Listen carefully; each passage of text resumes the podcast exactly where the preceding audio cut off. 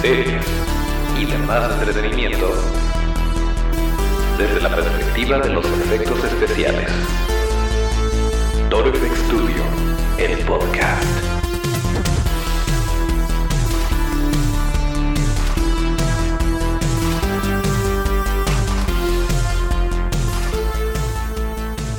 Pues nuevamente estamos de vuelta en Toro Studio, el podcast, el lugar donde hablamos de cine, series y demás entretenimiento desde la perspectiva de los efectos especiales de maquillaje. Acuérdense que nuestras redes son arroba Studio, esto es arroba D-I-O. Y así es como nos pueden seguir. Nos pueden escuchar todos los martes y todos los viernes a través de cualquier plataforma de podcast que ustedes elijan. Y también nos pueden ver por YouTube, en donde pueden conocer al buen Otto que está en los controles. Em, y bueno, yo soy Toncho Ábalos y aquí mero arrancamos con el episodio número 100 de este bonito podcast correspondiente al martes 10 de marzo de 2020. Eh, y estamos muy emocionados, pero a la vez con un poquito de nostalgia, porque el día de hoy terminamos este podcast, terminamos esta temporada, pero vamos a volver y eh, por lo pronto, yo vuelvo después de que el buen Otto le suba a la música ahí.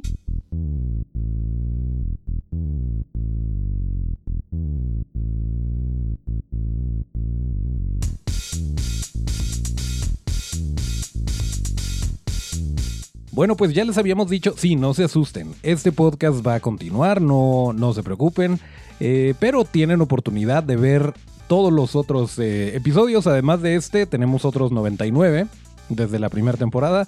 Nos vamos a dar un pequeño tiempo, más que nada para reestructurar toda la parte interna del podcast eh, para traer mejor contenido, para que sea de mejor calidad.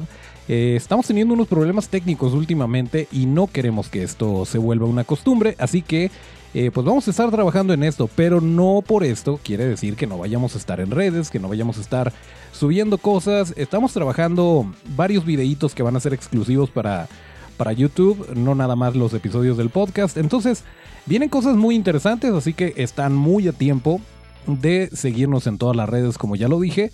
Así que pues esténse al pendiente, pero por lo pronto el día de hoy cerramos esta bonita segunda temporada que nos trajo cosas muy interesantes, pero ya, ya hablamos más o menos de eh, cómo recapitular lo que sucedió en el podcast eh, en el episodio de Año Nuevo. Así que no es lo que vamos a hacer en esta ocasión. Lo que sí es que ya les habíamos dicho que íbamos a estar en Lord Pocho's Night Show. Eh, ¿Se acuerdan que estuvimos por ahí en Orgánica Radio algunos segunditos del programa de la composta? Pues el buen Pocho nos invitó este viernes en punto de las 10 de la noche. Nos invitó a que estemos ahí en su programa Lord Pocho's Night Show, que se va a transmitir a través de las redes de Orgánica Radio. Esto es organicaradio.com y también en el 98.3 FM. Pero si por algo, si por algo el viernes a las 10 de la noche tienen algo que hacer, tienen vida social o algo así, no se preocupen porque Orgánica Radio sube todos sus, eh, todos sus episodios, todos sus eh, programas, los sube a su, eh, a su canal de Spotify, a su cuenta de Spotify. Así que si buscan Orgánica Radio como podcast en Spotify, por ahí se van a encontrar eventualmente Lord Pocho's Night Show con su servidor y vamos a estar hablando por ahí de, efectos especiales, em, de lo que hacemos en Toro FX Studio y pues todas esas cosas bonitas que nos gustan al muy estilo de Lord Pocho, Alberto Rodríguez, que es un buen amigo que nos invitó y esperemos sea la primera de varias colaboraciones que tengamos por ahí.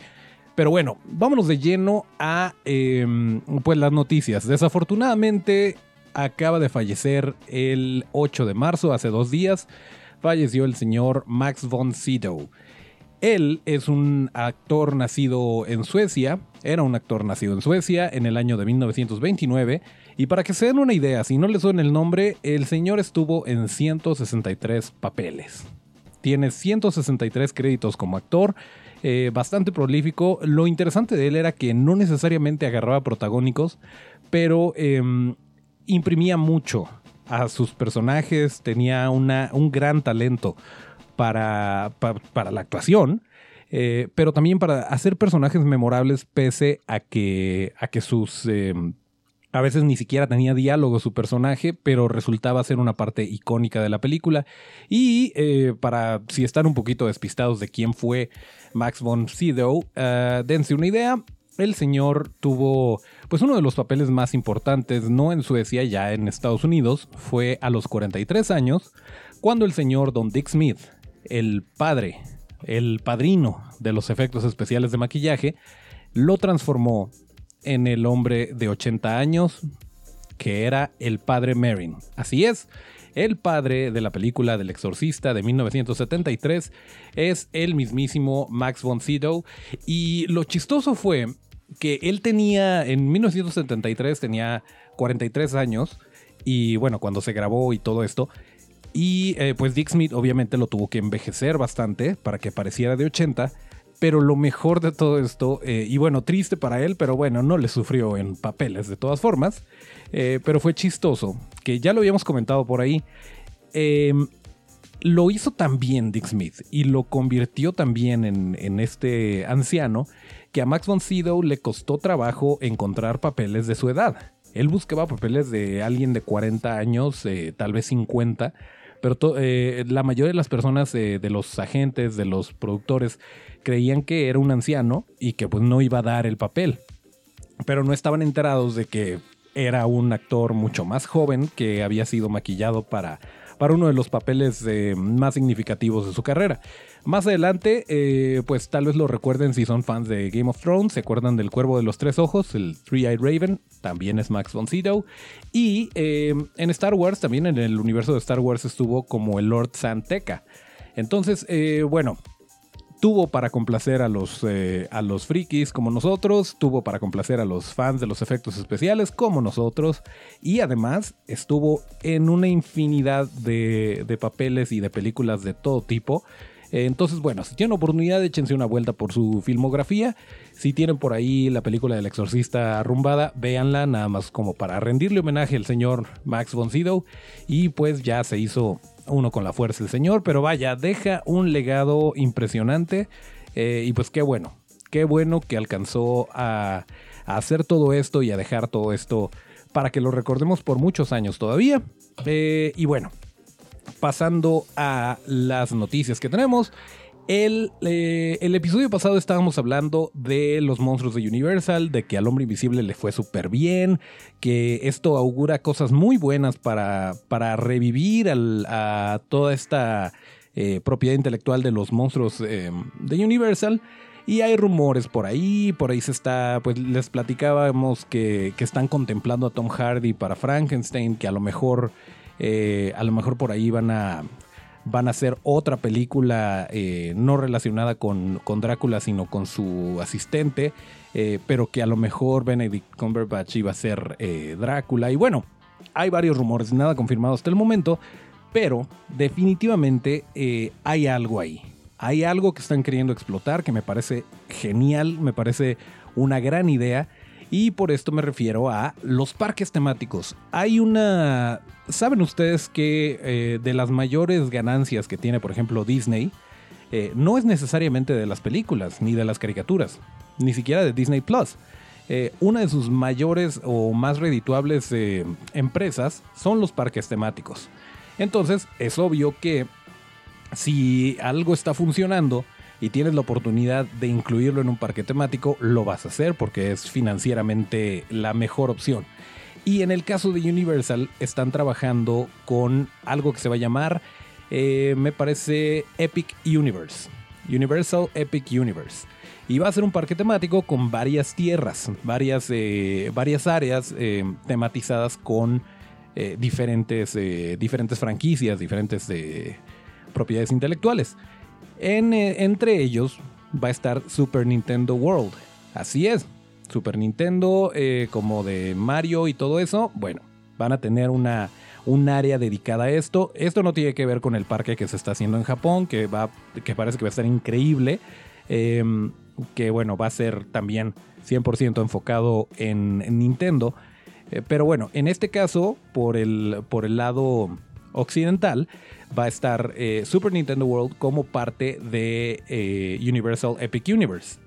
Y también va a estar eh, una tierra dedicada a animales fantásticos y dónde encontrarlos que bien podría ser nada más de Harry Potter y extenderlo un poquito más, pero eh, bueno, le van a dedicar su espacio, su momento y su lugar a Animales Fantásticos, que bueno, también, si por ahí se está expandiendo la franquicia, es lógico que le quieran dar un poquito más de visibilidad para que poco a poco a la gente se le olvide que Daniel Radcliffe ya no está eh, en la jugada y que esas películas ya tienen bastantes años de que salió la última y eh, pues enfocarse en lo nuevo. Pero el caso es que también va a estar esta, esta zona. ¿Y a qué viene todo esto? A que también va a haber una, un área dentro de este parque que va a ser para los monstruos de Universal. Al parecer va a estar centrado en el castillo Frankenstein y eh, pues obviamente va a haber varias, eh, varias de estas escenas o de, no sé cómo llamarlo, dioramas de tamaño real eh, que van a, van a irse por este lado. Al parecer se van a, van a tratar de replicar una villa europea. Y, eh, y, pues dentro de esto tener varias cosas ahí relacionadas a los monstruos de Universal. No sabemos si va a haber, por ejemplo, eh, la criatura del lago negro, si va a haber un lago por ahí, probablemente esté por ahí la momia. Ya existe algo similar. En Estudios Universal está parte, de, parte del laboratorio del Dr. Frankenstein eh, como parte de la, del recorrido de la Casa del Terror de Universal. Pero em, pues estamos hablando de que se va a expandir mucho más, de que van a ser un área específica para los monstruos de Universal, aunque todavía no se confirma cuál. Yo creo que el más barato sería el hombre invisible. Pero... Perdón por el chiste de papá. Eh, pero bueno, el caso es que, esto está en los planes de Universal Studios, lo cual nos hace muy felices. Y eh, pues bueno, por otro lado, tenemos que esperar hasta 2023 para que esto suceda. Que miren, bien que mal, ya hemos tenido algún acercamiento con esto. Eh, de hecho, en el año pasado hablábamos de las Halloween Horror Nights que iban a tener eh, shows láser y que iban a tener por ahí eh, a los cazafantasmas, que iba a haber este algo cerca de, cerca de un lago artificial que también iba a referenciar al, al monstruo del lago negro. O sea, sí los han tratado de involucrar pero esta vez como que va a ir más allá de que de repente te encuentres a Frankenstein en el parque y te tomes una foto con él, eh, que por cierto, qué buen actor, se mantiene en personaje y todo. Incluso eh, nuestro amigo Douglas Tate, a quien también entrevistamos en este bonito podcast, eh, en sus inicios como actor llegó a ser Frankenstein en los estudios Universal y pues ahí andaba, ¿no?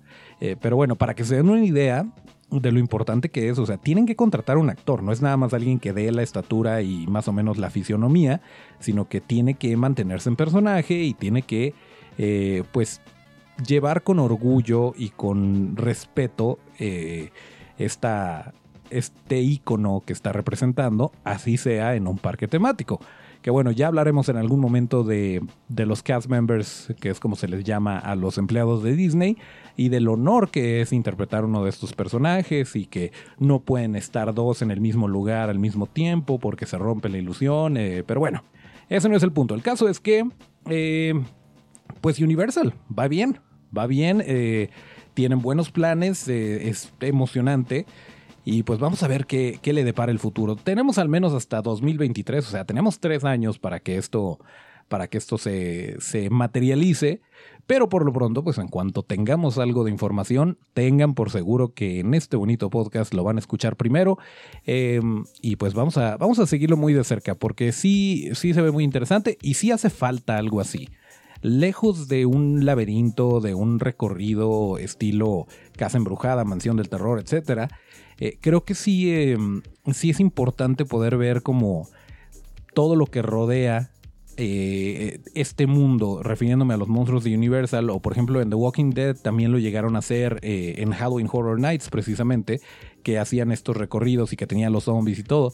Pero a lo mejor no te gusta asustarte, a lo mejor te estresa mucho el meterte a, este rollo, pero si lo ves como parte de la escenografía y, te puedes acercar y puedes ver los props y, todo lo que tienen ahí, pues a lo mejor es una manera de, jalar más gente eh, que se interese en esto y que no necesariamente quiera tener algún turista rasguñándole la espalda. Em, ¿Qué sucede? Sucede cuando te metes estas cosas, sobre todo si te mandan hasta adelante, pero bueno, en fin.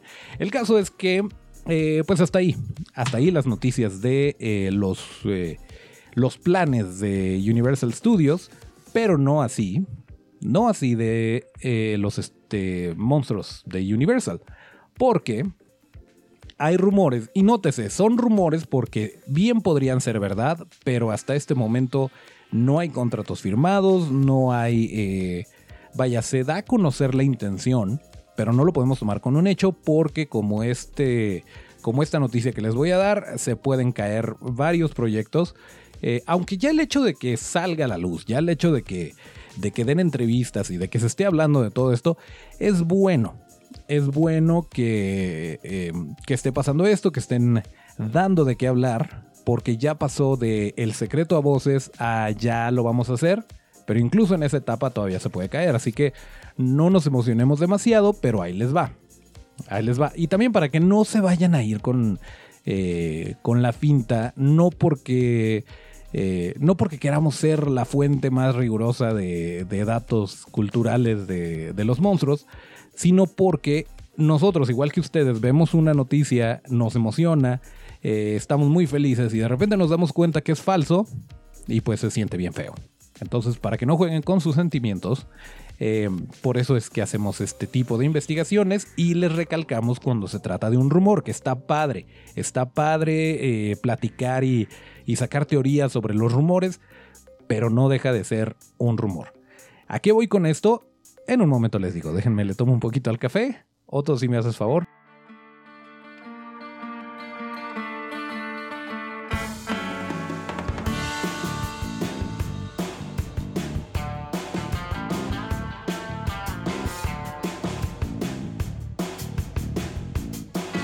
Ok, ahí les va, ahí les va la noticia. Seguramente por ahí en la red social se van a encontrar con algún encabezado que diga algo como eh, James Wan hará nueva película de Frankenstein. O James Wan eh, tiene los ojos en Tom Hardy para que sea el nuevo Frankenstein. O el nuevo monstruo de Frankenstein. No va por ahí. No va por ahí, pero no por esto no debemos emocionarnos. Sucede que eh, Universal es un hecho que quiere que James Wan sea productor, productor de eh, una nueva serie de películas. Ya lo platicábamos en el episodio eh, pasado, que, que, querían involucrar a Blumhouse y que querían hacer este tipo de películas, no necesariamente adaptaciones de los monstruos, pero un poquito sí. O sea, claro que sí, pero no quieren arriesgarse a decirlo para que no para que no empiecen a, caer eh, fans enojados, para que no empiece a caer una chusma enardecida antes de que siquiera firmen algún contrato. Yo creo que es un movimiento inteligente el que nada más digan si estamos planeando hacer películas, estamos planeando que sea más o menos por el género del horror, estamos planeando que más o menos se vaya por la misma línea que el hombre invisible, que le está yendo muy bien, pero sin dar más detalles. El caso es que en efecto lo están vendiendo como se vende a todos los productores. Si tiene éxito como director, eh, ponlo como productor y ya eh, contratamos algún, algún chicuelo que cobre menos para dirigir la película y así no, no nos arriesgamos, que también es inteligente. Entonces lo que está haciendo Universal es decir que el productor James Wan está trabajando en una nueva película pero la verdad es que sí suena bastante como Frankenstein. Ahora, eh, están aventando por ahí la sinopsis eh, y, esto puede cambiar, puede reescribirse, puede modificarse, puede adaptarse.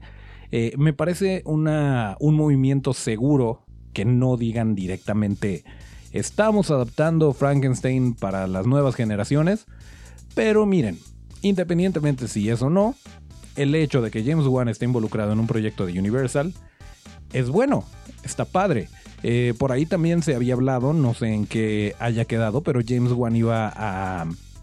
Me parece que esta sí la iba a dirigir, que era una película dentro del universo de DC, pero que iba a ser de terror y que se iba a enfocar en, los, eh, en las criaturitas estas que estaban... Em, eh, que impedían que la mamá de Aquaman se regresara y bueno, no recuerdo cómo se llaman, pero en esa área peligrosa del mar este, se iba a enfocar la película de James Wan.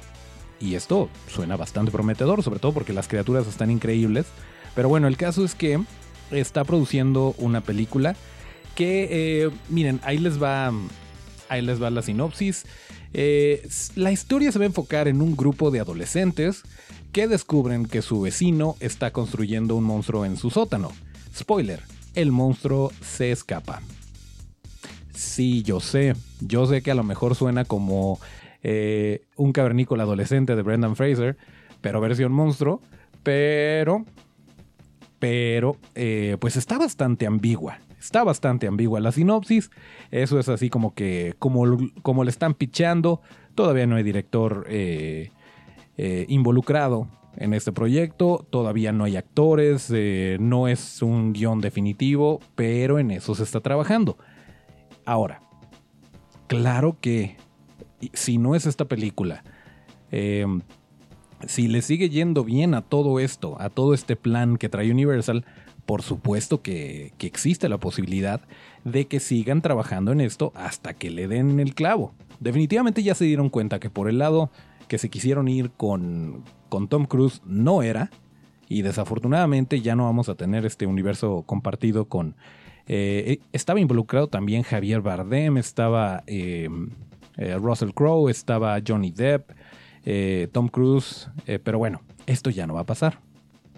Vamos a ver hacia dónde se va Universal, pero pues nosotros les, em, les pasamos los planes que tienen al costo para que ustedes saquen sus propias conclusiones, pero miren, es divertido, es divertido que esté pasando esto, quiere decir que nos están poniendo atención a los fans, nos están dando lo que eh, necesitamos en este momento y, y vaya, se agradece. Ahora, no por eso quiere decir que los superhéroes se vayan a desaparecer. Acuérdense que Marvel, em, bueno, Marvel, Sony, todas las, eh, las franquicias de superhéroes eh, tienen que, Warner con, con DC, tienen que em, replantearse bien qué es lo que quieren hacer, hacia dónde quieren llevar em, sus personajes. Pero por lo pronto, se acaba de confirmar que Christian, soy Batman, Bale, eh, perdón, Christian, I'm Batman, Bale, va a ser el villano en Thor Love and Thunder. Así es, la próxima película de Thor va a tener como villano a Christian Bale. Y esto, vaya, no sorprende, vaya, no es la primera vez que Christian Bale hace un personaje de cómics, no sé si se acuerden por ahí del Batman de Christopher Nolan, eh, pero sí es un actor bastante serio, es un actor que que se formó haciendo películas eh, mucho más serias, incluso las de Christopher Nolan son de un corte mucho más serio. Y, em, y Thor, eh, Love and Thunder va a tener un, un tono más de comedia. Entonces está interesante ver cómo va a ser la química entre Tessa Thompson, eh, Chris Hemsworth, Natalie, ya me llegaron al precio Portman, y ahora Christian Bale. pues creo que es una buena adición. A mí me encantó, por ejemplo, el personaje de, Jeff Goldblum en, Thor Ragnarok. Creo que eh, lo, hizo excelente, pero era un personaje mucho más eh, ligero, era más chistoso y Jeff Goldblum, eh, pese a que es un gran actor, pues no se toma a sí mismo muy en serio. ni en entrevistas, ni en nada por el estilo. Christian Bale se me hace como que tiene un carácter un poquito más eh, difícil. Si no, pregúntenle al de las, al de las luces en la grabación de, de The Dark Knight. Pero, em, pero creo que puede aportar bastante. Creo que se puede poner bastante interesante este, este rodaje. Pues vamos a ver qué tal le va. Pero dentro de Love and Thunder hay otro rumor. Es un rumor yo no lo llamaría filtración porque dudo que el señor Vin Diesel eh, intencionalmente haya dejado ir algo tan importante eh, y que su grupo de abogados no hubiera tacleado al reportero para que no sacara la noticia, pero ahí les va como estuvo. Vin Diesel estaba en una entrevista hablando de Guardianes de la Galaxia Volumen 3. Y eh, recordemos que Vin Diesel no solo es Dominic Toretto, también y parte de la franquicia de Rápidos y Furiosos. Ah, bueno, es lo mismo que Dominic Toretto. Perdón. Eh, Vin Diesel no solamente se dedica a hacer eso y a hacer triple X, eh, es la voz de Groot. Y es la voz de Groot bebé. Sí, también. También la finge. Eh, pero bueno, el caso es que eh, estaba en una entrevista hablando de, de, los planes que tiene James Gunn para Guardianes de la Galaxia Volumen 3, que está muy, muy emocionado por lo que va a pasar y cómo, em, y cómo los guardianes van a interactuar con, o cómo, cómo, la historia de los eh, guardianes de la galaxia se, se cruza con, con Thor, Love and Thunder. Y después dice, ah, tal vez no debí de haber dicho eso. Y ya. Suena bastante sospechoso, pero recordemos que la última vez que vimos a Thor eh, estaba en la nave de los Guardianes de la Galaxia y dijo que eran los Asgardians of the Galaxy y se fueron y ya no supimos más de ellos. Entonces, pues es muy probable, al menos en un par de escenas, es muy probable que, que Thor aparezca em, compartiendo pantalla con los Guardianes de la Galaxia y tal vez ya después cada quien se va por su lado y sigue la historia de Thor porque no le pueden pagar a todos, no lo sé, pero eh, pues se va a poner bien, se va a poner bien, sobre todo si te gustan los, eh, superhéroes, eh, creo que va a tener mucho que dar esta película. Pero desafortunadamente todavía falta un rato. Esta película sale hasta noviembre de 2021. Así que, pues miren, aquí estamos Marvel, cuando gustes. Cuando gustes soltar un tráiler, algún otro dato, alguna otra filtración, entre comillas, eh, pues aquí vamos a estar muy atentos para, para aventar el spoiler. No, no el spoiler, para aventar la noticia. Ya saben que aquí no somos cretinos y no decimos spoilers.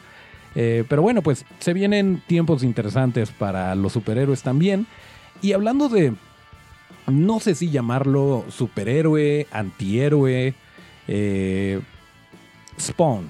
¿Se acuerdan ustedes de Spawn? Este eh, personaje que creó Todd McFarlane para Dark Horse Comics, que tuvo una película en 1997.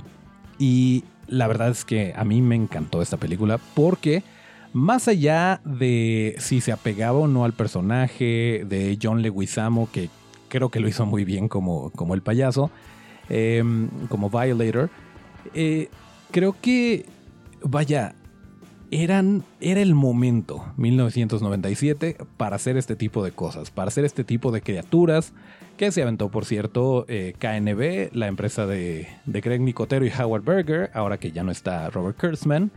Em, y bueno, de verdad, si tienen oportunidad, si la tienen por ahí en un VHS empolvado o si tienen oportunidad de conseguirla en Blu-ray, eh, véanla. Vean Spawn de 1997 y chéquense las criaturas, el maquillaje. Sí hay mucho CGI. Y no lo digo como algo malo, lo digo porque es malo. Es malo el CGI. Eh, no porque esté mal hecho, sino porque la tecnología y el presupuesto no empataban no nos podemos eh, recargar o no nos podemos escudar en el hecho de que no, es que era 1997 y las computadoras no hacían lo que hacen hoy en día. Vean Terminator 2, es de 1991, el CGI aguanta la prueba del tiempo. Vean Jurassic Park, es de 1993 y el CGI aguanta la prueba del tiempo. Em, en este caso, en, eh, Spawn de 1997, eh, no tanto. La verdad es que no tanto. Eh, pero vaya, incluso le agrega cierta nostalgia a la película. Yo lo pasaría por alto porque además las criaturas que hace KNB están muy bonitas. Y, el maquillaje y todo eso. O sea, las partes prácticas sí de repente se le puede ver la costura, pero no importa porque es parte del encanto de, em, pues de la época. Eh, pero bueno, en fin, incluso Terminator 1 eh, Stan Winston Studios, eh, los meros meros, tiene sus detalles. Eh, la parte del, espejo, pues se ve claramente que es un dummy, que es un animatronic y que no es Arnold Schwarzenegger debajo de eso, pero bueno, no pasa nada. Eso es parte de, disfrutar una película de antaño y también pensar en, vaya, cuando yo la vi me aterré o me, me impresionó mucho esa escena y ahorita ya pues ya puedo verle, como dije, se le ven las costuras, pero bueno, en fin. Volviendo a Spawn, sí, estuvo en 1997, muy bonito. Eh, Todd McFarlane lleva ya un buen rato trabajando en un guion, o sea, 23 años después y sigue, eh, sigue con la idea de traerlo de nuevo a la pantalla grande, de hacer una nueva película de Spawn y qué mejor que de las manos del creador Em, y bueno, pues hasta el momento lo que sabíamos es que eh, Jeremy Renner estaba involucrado en el proyecto y Jamie Foxx. Jamie Foxx, ganador del Oscar y todo, obviamente estaba considerado para el personaje principal, pero hace poco, eh, pues, dijo una, eh, pues no una cita, más bien él estaba dando una entrevista y dice, a ver cómo lo, cómo lo interpretan ustedes, porque nuevamente está abierto a interpretación, aunque es bastante claro para dónde va. Dice, la semana pasada recibí noticias muy desalentadoras. Teníamos eh, dentro de la producción eh, a, un, a un cuate ganador de premio de la academia que iba a hacer la película con nosotros, pero no se hizo. Eh, teníamos personas dispuestas a apoyar económicamente la película mientras, siempre y cuando tuviéramos a esta persona eh, involucrada en el proyecto. Pero desafortunadamente, debido a conflictos de, em, de, agendas, las cosas tuvieron que cambiar. Y pues así es como estamos, em, eso es lo cerca que estamos de que este proyecto arranque. Nada más les falta el dinero y el actor principal. Casi nada. No dijo, no dijo específicamente que Jamie Foxx no había podido eh, eh, involucrarse en el proyecto. Pero pues lo que sabíamos hasta el momento es que el único ganador del premio de la academia que estaba coqueteando con la película de Spawn era Jamie Foxx. Y sí tiene sentido que la gente que le iba a dar la lana le dijera, ah, ok, si está Jamie Foxx sí le entro, si no, no y ahora que no está, pues nuevamente se las está viendo complicadas el tío Todd McFarlane, pero ojalá y le vaya bien. Ojalá y llegue eh, el actor indicado para el papel y que salga todo como lo planeamos.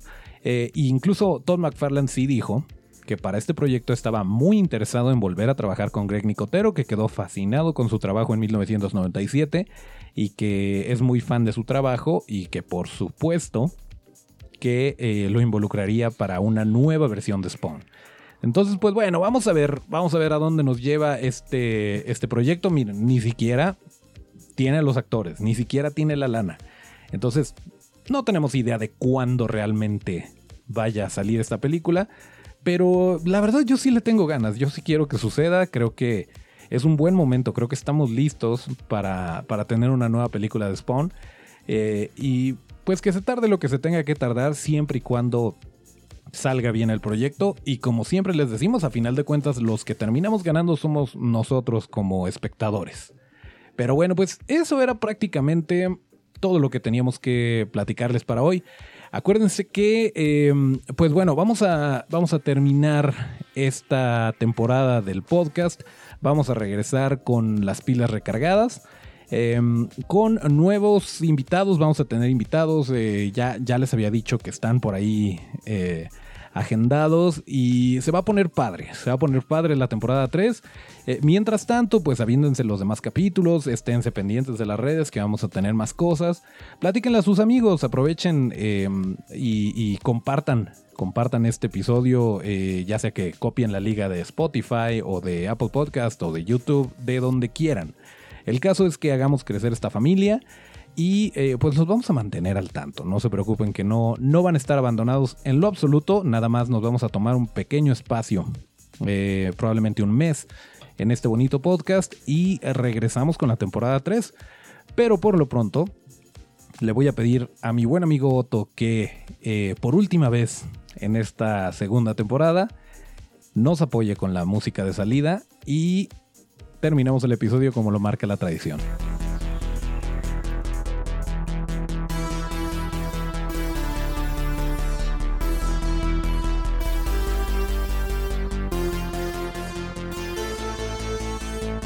Ok, pues aquí se termina el episodio número 100 de Torfex Studio, el podcast correspondiente al martes 10 de marzo de 2020. Eh, acuérdense que para seguir la conversación hay que seguirnos en las redes que son arroba torofxstudio. Esto es arroba torofxstu Yo soy Toncho Ábalos y mis redes son arroba Toncho Ábalos con T. Nos escuchamos la próxima temporada. Gracias al señor Otto en los controles y Hasta el próximo llamado.